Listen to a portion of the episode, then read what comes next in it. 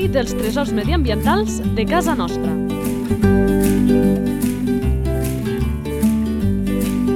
Un espai conduït per Francesc Balanyà. I sempre, i ho diem així, molt bones a tots i a totes, molt ben acompanyat. I és que tenim col·laboradors molt bons. Hi ha gent que és un pou de saviesa. Hi ha gent que te contagi la seva passió per la natura. Hi ha gent que et fa descobrir coses interessants. Hi ha gent que ho té tot, com l'Eudal Pujol. Per això li hem dit que no podien haver no podien, com diuen a castellà, haver dos sin tres, i per això li demanàvem a aquest president de la Societat Catalana d'Herpetologia que tornés a casa nostra. Eudal, molt bones. molt bones. A més, eh, t'he de confessar que d'aquesta espècie, que de seguida descobrirem, eh, és d'aquelles que la gent diu oi, que mona, i que en sé molt poquet, no? I a mi aquests animals sempre m'atrauen més fer aquests podcasts per poder-ne aprendre. Eh? Per tant, avui eh, sempre passa, però avui una mica més, amb expectatives altes de conèixer-ne una mica més. Ràpidament descobrim de quina espècie.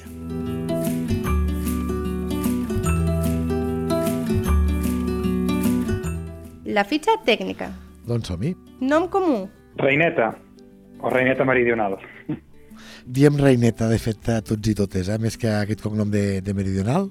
Sí, sí, eh, hi ha, el, sempre hi ha el nom una mica més culte i el nom que es fa servir per casa, no? I al final, pels amics, és reineta. És la, la nostra reineta, aquesta bonica granota que almenys per alguns és cara de veure, després en parlarem. Nom científic. Ila meridionalis. Esperança de vida.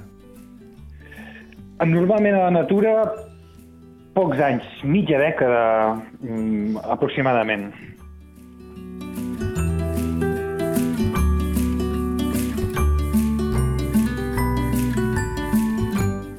Alimentació. S'alimenta de, de tot el que enganxa més o menys a, a on viu, sobretot insectes voladors o insectes que es mouen per les branques. I ens has respost una mica, però és important que ens hi aturem. Hàbitat. És una, bueno, és l'única granoteta que tenim que li agrada bastant penjar-se bastant pels arbustos i pels arbres, sobretot pels arbustos. Però tot i així, amb l'aigua ben a prop. Sí, exacte, amb l'aigua ben a prop, sí, sí, sí. Li agraden els llocs humits, amb, amb aigua, que és on es reprodueix i s'aparella i, i tot plegat, sí que, però li agrada molt que hi hagi vegetació al voltant de l'aigua. La, la seva bassa perfecta és una bassa plena de vegetació.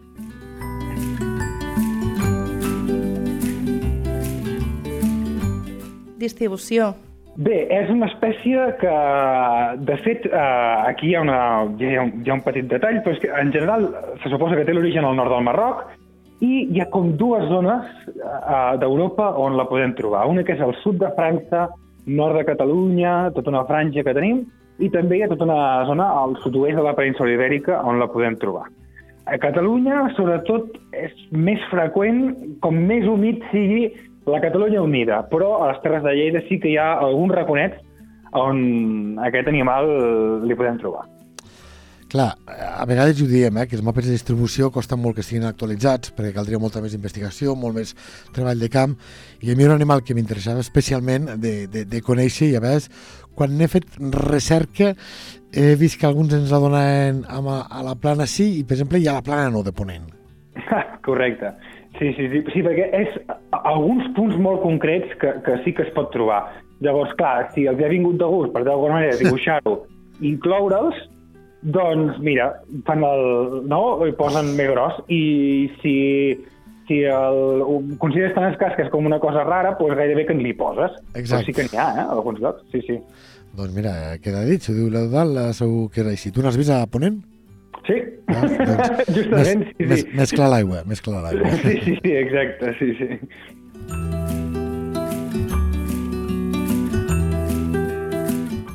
Activitat.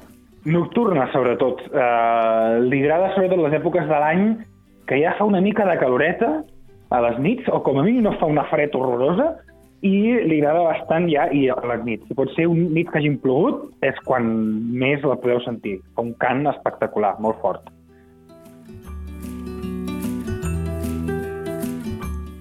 Reproducció. sobretot, eh, bueno, s'aparellen i fan tota la seva, la seva vida sexual, diguéssim, a la primavera, no? És, sí que, en aquest cas és un animal bastant fidel a aquesta època de l'any. Així com hi ha molts amfibis que són oportunistes, moltes vegades, i poden reproduir-se una mica quan plou, quan no plou, la reineta li agrada molt sempre ser primaveral, en general. Vull dir, en general i en, i en concret. Jo no recordo cap cas d'haver vist reinetes reproduint-se a la tardor. En canvi, amb altres espècies passa. Però entenc que, bueno, no ho sé, perquè és aquesta única granota que tenim semiarbòria o que va per, per les fulles, la reproducció, com li passa a altres amfibis, se'n va a l'aigua o també mm, la fa o la comença a fer amb aquesta zona de visitació? Mm, uh, li agrada molt a l'aigua. O sigui, quan comença l'època bona, diguéssim, els mascles uh, van cap a l'aigua i es posen tots a cantar. I tenen diversos cants, o sigui, tenen com el cant habitual, que és com el de crida de femelles i de aquí estic jo, aquesta és la meva zona, és el meu metro quadrat on, no?, el meu territori, entre cometes, i després és molt divertit perquè tenen cants diferents que s'insulten entre ells, a vegades, no?, si un s'acosta massa a un, però tot això és a l'aigua, o sigui, és la zona no, on passa tot, i les femelles van cap allà i, bueno, o, trien o, o, o, o les assetgen una mica, és una mica típic que passa amb les granotes, que és una mica... Les femelles intenten triar els mascles una mica més eh, no, aptes, però alhora tots intenten caçar les femelles quan passen per allà, i, bueno, ja és molt divertit. Hi ha un cant que és bastant curiós, que és una mica més com, com aspre, que és el que fan, el cant que fan quan un mascle enganxa un altre mascle pensant-se que és una femella, no? I l'altre diu, no, no, t'has equivocat fora, no? Vull dir, jo vull, deixa'm tranquil, saps? Jo vull seguir intentant aquí cantar, vull dir, és bastant, sí, sí, és... M'he Sí, pot imaginat- veure en directe, de nit, a vegades és molt lot, saps? Sí. Salut de l'espècie.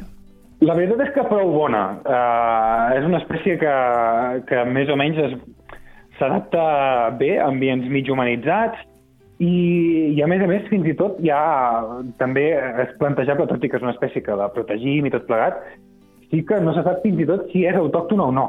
És a dir, és una espècie que està bastant clar que a nivell genètic, per exemple, les que tenim aquí, prové del nord del Marroc, i, bueno, no se sap quants milers d'anys corre per aquí, però hi ha la hipòtesi de que potser els primers navegants, per error o volent, la, la van portar cap aquí. Oh. És a dir que... Espina't, això és curiós, eh?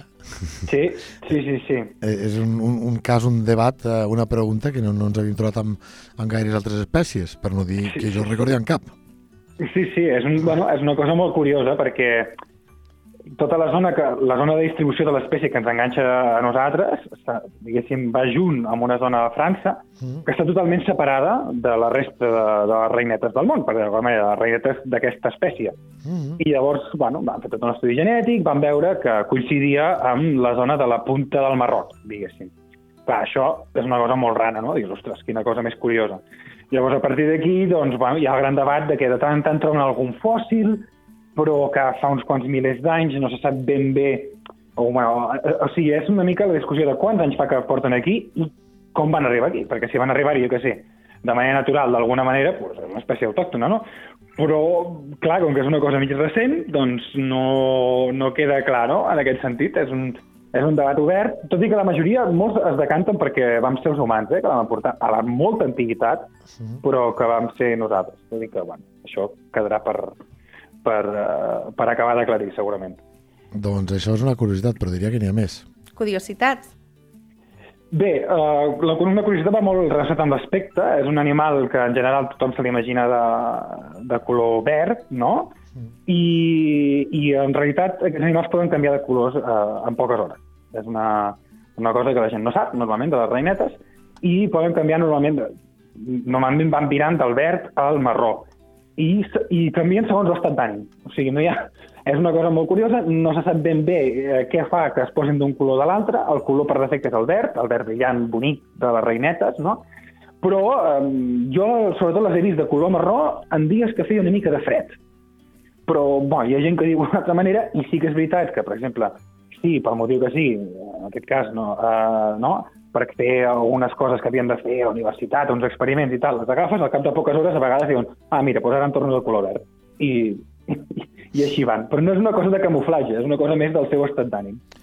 I mirant a Viquipèdia en veus alguna que et parla com a reineta meridional i una fotografia que diu individu amb pigmentació blava. Sí, correcte, això és una altra. Després n'hi ha algunes, hi ha, hi ha algunes reinetes que els hi falla el, uh, diguéssim, el color groc, val?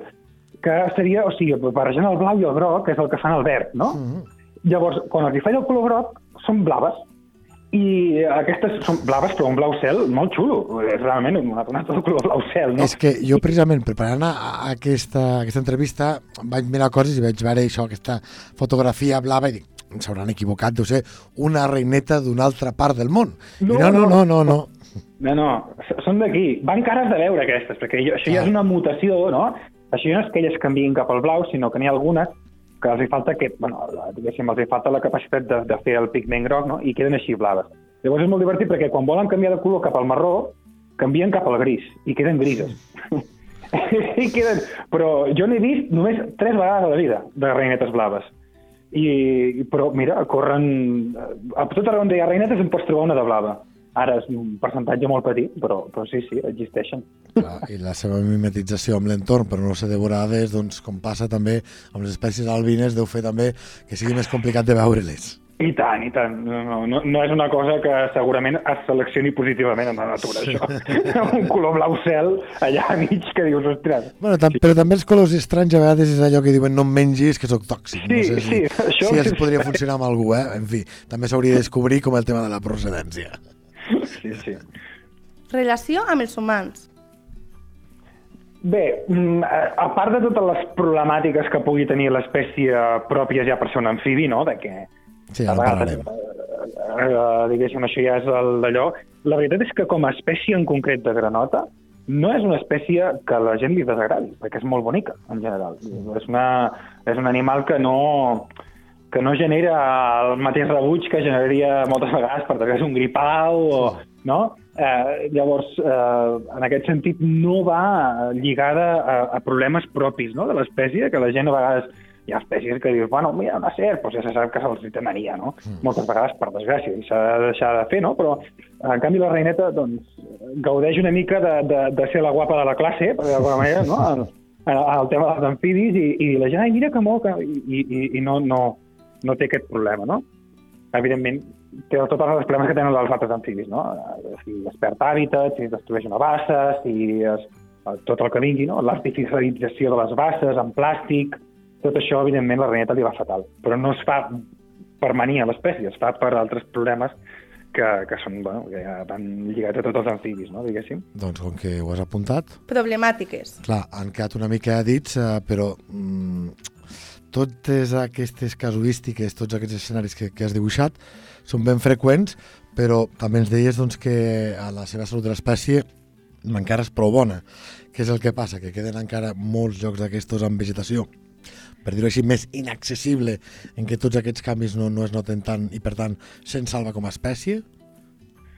Sí, bueno, és una espècie que ha demostrat ser una mica adaptable no? a, a, a algunes situacions que crea, que crea l'espècie humana i que per altres espècies són un desastre. No? Per exemple, les parets verticals, que per a alguns amfibis és, és un desastre, no? i a vegades Mm. eh, quan una bassa es passa, jo què sé, es converteix en un dipòsit, no? Um, hi ha diverses espècies que no poden aprofitar-la ja perquè no poden pujar o quan s'hi entren s'ofeguen o, i la reineta evidentment té, té els dits adhesius, té uns dits adhesius, no? que és la que fa que sigui un animal ar arborícola i s'enganxi, no? diguéssim, té com una mena de ventoses, no? Llavors eh, puja sense cap mena de problema, o sigui, tampoc mai s'ofegarà en un pou, eh, mai s'ofegarà en un dipòsit, llavors té una sèrie de coses que dius, bueno, eh, mira, eh, evita aquestes problemàtiques i, i l'altre que també és que sí que té les seves preferències, però no és una espècie especialment maniàtica. O sigui, mentre hi hagi una mica de vegetació i una mica d'aigua eh, i, i prou humitat, en general va tirant, va tirant. I és per això que és una espècie que de moment no, no, no té grans problemes, diguéssim, més enllà del que, del que tenen tots els amfibis en conjunt. Eh? Però I, sí que... Ara, sí que es nota, eh, quan, per exemple, jo sé, quan, quan peles una bassa del tot i la converteixes en una bassa de plàstic sense vegetació ni res, clar, o queda molt poc abundant o se'n van. a una altra zona o, o desapareix. No? Això sí que es nota més. Clar, perquè amb aquestes eh, bases que, exacte, eh, que li fiques el, el plàstic, que fiques també l'entorn amb una valla, que la valla la poden passar, però sobretot és perquè entenc que la vegetació aquella propera a la bassa no hi és i poder-los cau, cau molt lluny l'altra, és aquesta la, la problemàtica principal, vols dir? Sí, sí, bueno, clar, li, li, exacte. Moltes vegades els agrada molt que la vegetació estigui ben bé arran de l'aigua.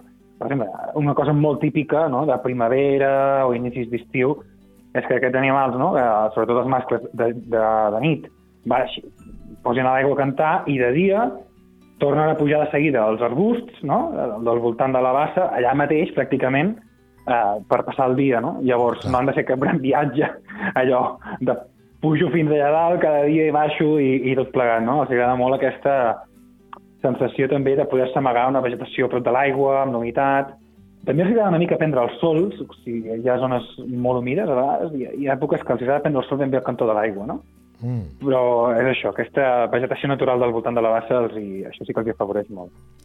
Hem parlat una mica d'alguns elements claus, però mm, perquè quedi del tot clar, anem a parlar d'aquest punt. Identificació a la natura.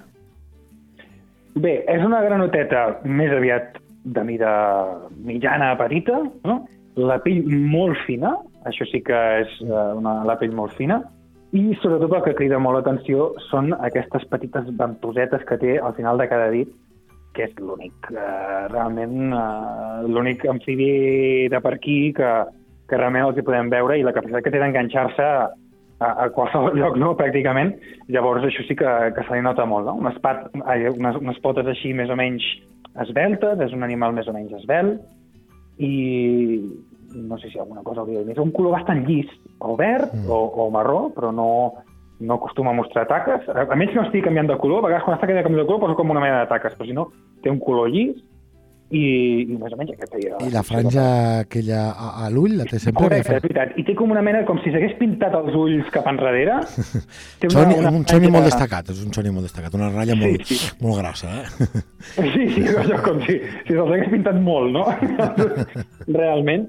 Sí, sí, té aquesta franja com, com fosca, diguéssim, que tira cap enrere de dos ulls, i que, si es vol distingir des de l'altra espècie ibèrica que pot haver-hi, no?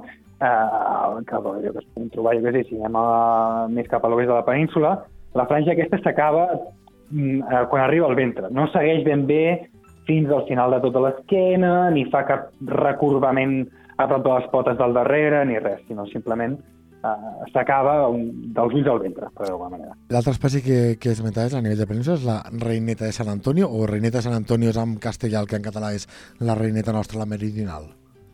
Clar, en castellà normalment se'n diu, de l'altre se'n diu Ranita de Sant Antonio, no? Mm. que és el que és l'altre, que és la, la, la illa, Ila Molleri, no? que és la, la illa, la reineta ibèrica, que també hi ha hagut durant un temps, era, bueno, s'assimilava a l'espècie europea, que aquesta sí que amb tot assegut, que era la illa arbòrea, que amb aquest nom també ja te diu una mica, no?, el, el d'això. I aquestes, tant aquestes espècies el que tenen en comú és això, que se li veu molt més bé la franja aquesta, diguéssim, dels ulls s'allarga molt més i forma com una mena de recorbament al final del cos i és la manera de... A part de que el cant és molt, és molt diferent també, és molt més ràpid. El, no? O sigui, així la nostra reineta seria com el típic crack, així, no? Mm. Aquella és un crack, crack, crack, crack, com una cosa com molt nerviosa, eh? Vull dir que en aquest sentit, a vegades, fins i tot el cant és, és la manera més fàcil.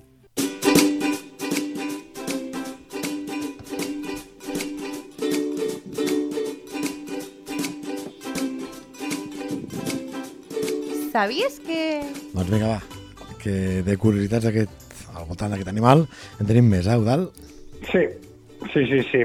Aquest animal, bueno, de fet, una curiositat, per desgràcia, d'aquest pobre animal i de les reinetes en general a, Europa és que ben bé fins a... Bueno, sembla que al segle XVIII, XIX, XX es va posar de moda creure que podíem preveure el temps. I això va, bueno, potser cosa que potser la natura, potser aquests animals es mouen d'una manera o d'una altra, o agafen una zona de l'arbust, van sí. intentar aplicar-ho absolutament a dins de pots de vidre. Llavors, eh, aquests pots animals estava com de moda, entre cometes, tenir-los a dins de pots de vidre amb una mica de molsa o, o qualsevol cosa, o una escaleta o alguna així, i llavors, bueno, no sé si... No, la veritat és que no sé com funcionava o què es creien, però se suposa que l'alçada en la qual aquest pobre animal pues, eh, estava no sé, feia com de baròmetre, suposo, i eh, llavors, bueno, el típic, no? Ah, mira, avui, eh, la granota està molt amunt, això potser farà bon temps. Però, clar, era un pot de vidre petit. I, i, bueno, i això, i evidentment, doncs això no, no, no té cap base, no? Vull dir, és una, és una cosa que, que diguéssim, entre, entre cometes, pues es devien creure fins que els meteoròlegs van començar a fer molt bé la seva feina i ja no calien les granotes. Eh? Home, però has parlat de dos, tres segles, que, que la cosa es va allargar, eh? que no va ser allò de un Sí, dia sí, un il·luminat, és a dir, i no és el primer cas eh? que, que veiem com s'utilitza la, la nostra fauna, doncs això, preveient coses que, que no tenen cap mena de sentit. Altres sí, eh, que n'hem explicat alguna, com per exemple, eh, si podeu recuperar el podcast perquè val, val molt la pena, de la truita comuna, ens explicaven des del centre de recuperació de fauna del Pont d'Esguard que eh, els nens petits llepaven, els que tenien aquell, no recordo l'enfermetat, la malaltia, aquells llavis blancs i llepar l'animal viu curava eh, aquesta malaltia. Però es veu que és cert que, que funcionava, eh? Això és molt fort, eh? Però clar, amb el cas de, de la reineta allà tancada amb un pot de vidre, sí, dubto que funcioni, però és que mm, me sorprèn eh, que això es pugui aguantar durant, durant molt temps. Sí, bueno, probablement eh, algú, o, o, o, o potser, si es va fent bona fe, si es va fent mala fe, eh, mira, pues, per vendre quatre coses així, pues ja donem la solució. Però si es va fent bona fe o va colar, segurament és que algú devia observar que, que aquests animals no sempre estaven a la mateixa banda de la vegetació o a la mateixa alçada de, vegetació, no? A les basses es van movent, no?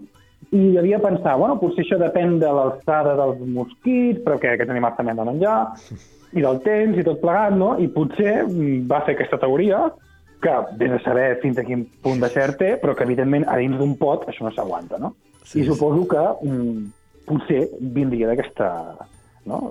d'aquesta teoria de l'alçada de la granota segons la pressió atmosfèrica o segons l'humitat o segons una sèrie de, de condicions, no? que clar, que, que amb caràcter natural, ara especulo una barbaritat, podria tenir lògica, però vaig especular, insisteixo, perquè ja ho veiem amb les orenetes, que diuen que quan volen baixes és perquè plourà, i res més lluny de la realitat que el que passa és cert que la pressió atmosfèrica prèvia a la pluja doncs fa que els insectes doncs, vagin més baixos i les orenetes volin baix.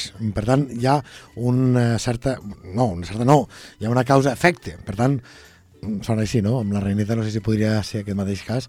fi, Podria ser alguna podria cosa ser. així, Podria però ser. que jo sàpiga tampoc no s'ha estudiat bé i no sabem fins a quin punt de cert hi ha en això Sí, i, sí. I, i fins a quin punt realment aquests animals eh, es van... Tenen, o sigui, l'alçada en la que es troba una reineta, no? Clar. Eh, o la mitjana de les reinetes, perquè clar, a més a més te les trobes des de l'aigua fins a dalt d'un arbre, no?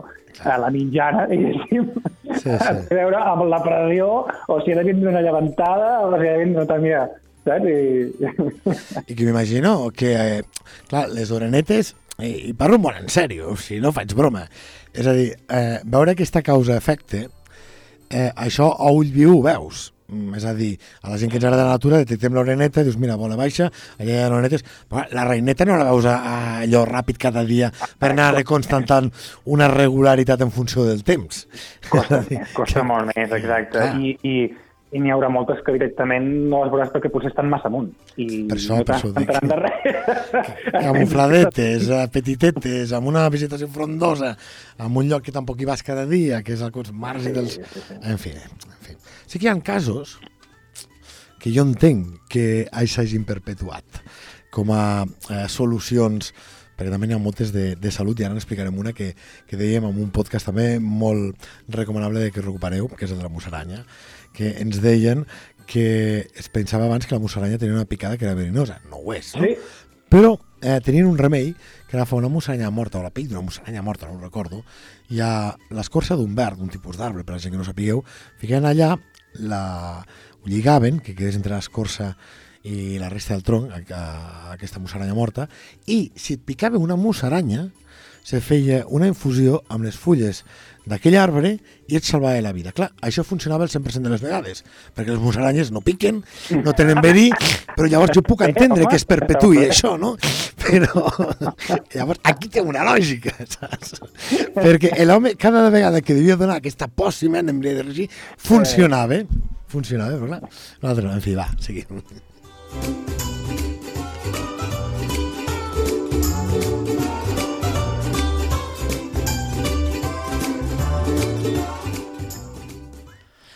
Uns borinots i fem aquestes barbaritats amb les accions però també amb el llenguatge. Natura a punta de llengua. Que per això fiquem aquest natura a punta de llengua perquè utilitzem expressions utilitzant també els animals, no posant-los en pots de vidre, però sí en punta de la nostra llengua, i a vegades ho fem amb encert i altres d'una altra manera. Però aquest natura a punta de llengua també ens serveix per parlar, per exemple, però no només, sobre la nomenclatura, de per què se li diu així.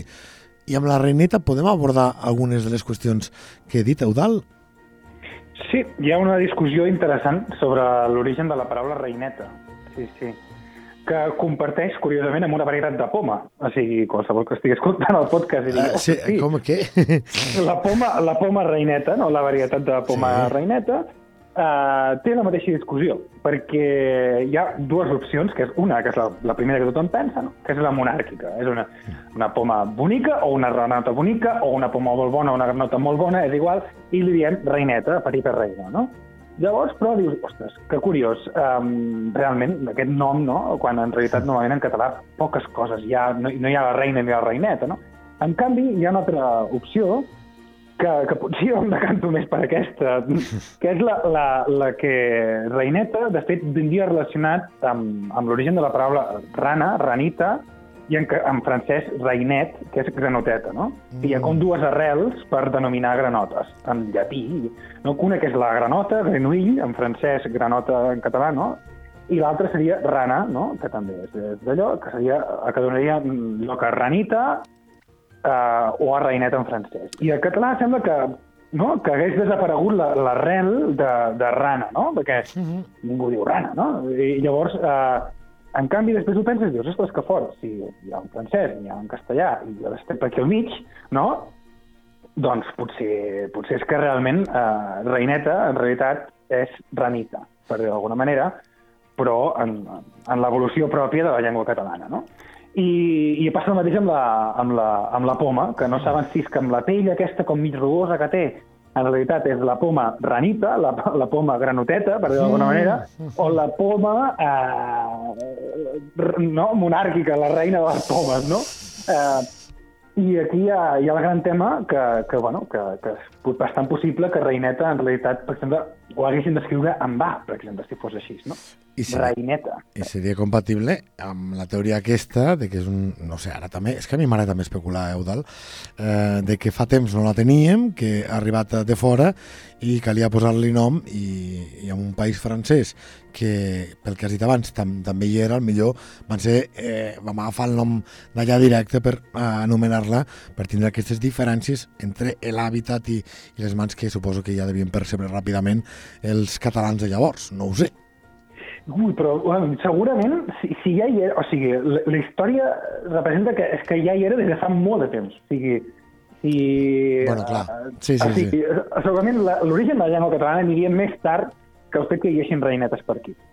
Amb el qual, diguéssim, ja seria un animal que amb l'evolució de la llengua, diguéssim, eh, i, i, i hauria d'estar per aquí, no? Mm però sí que, que, bueno, que no, no deixa, de ser, deixa de ser curiós aquesta, aquesta denominació eh? de, de, de, de, no? de, de reineta eh, quan, quan tens aquestes altres arrels al voltant, no? i en castellà sempre es diuen ranites, també. Sí. És una cosa, saps? És una cosa bastant curiosa i que, bueno, jo no, no la descarto del tot, ni molt menys, aquesta teoria, diguéssim, de, de l'origen, suposo que algú hauria d'estudiar alguna banda i mirar documents antics per alguna banda i realment posar-s'ho entre cella i cella per descobrir si en realitat potser ho estem escrivint diferent. Ai, diferent, malament, no? Perquè, mm. però si és monàrquic sí que està bé, eh, no? En reina, sí, no? Sí, sí, sí. En canvi, si l'origen és uh, les restes no? de l'arrel rana en català, uh, hauria de ser reineta, en va, no?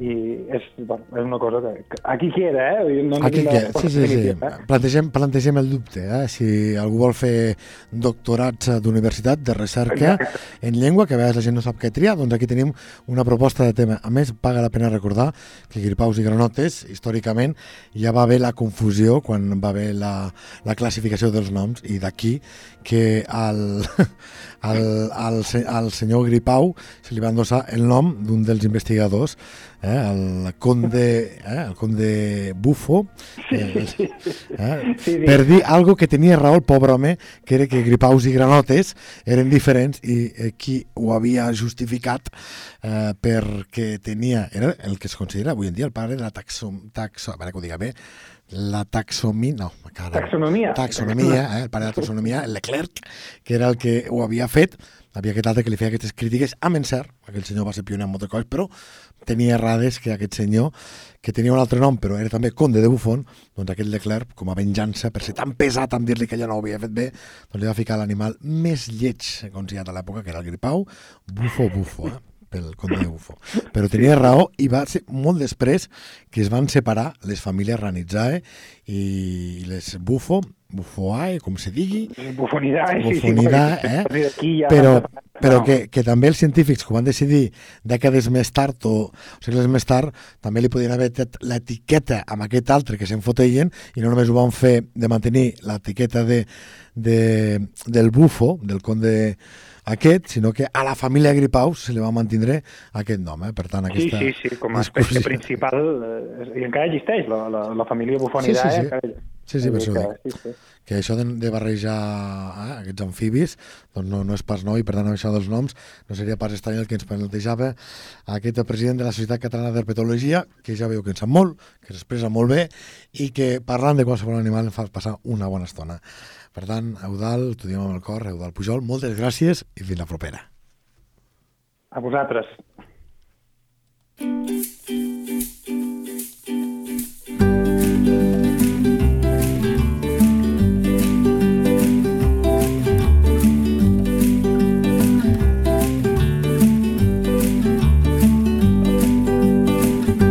La teva entitat vol explicar un tresor de casa nostra? Un animal, una planta o un indret? Si és així, envia un correu a lleida24 arroba lleida24.cat. Lleida Natura, l'espai dels tresors mediambientals de casa nostra. Un espai conduït per Francesc Balanyà.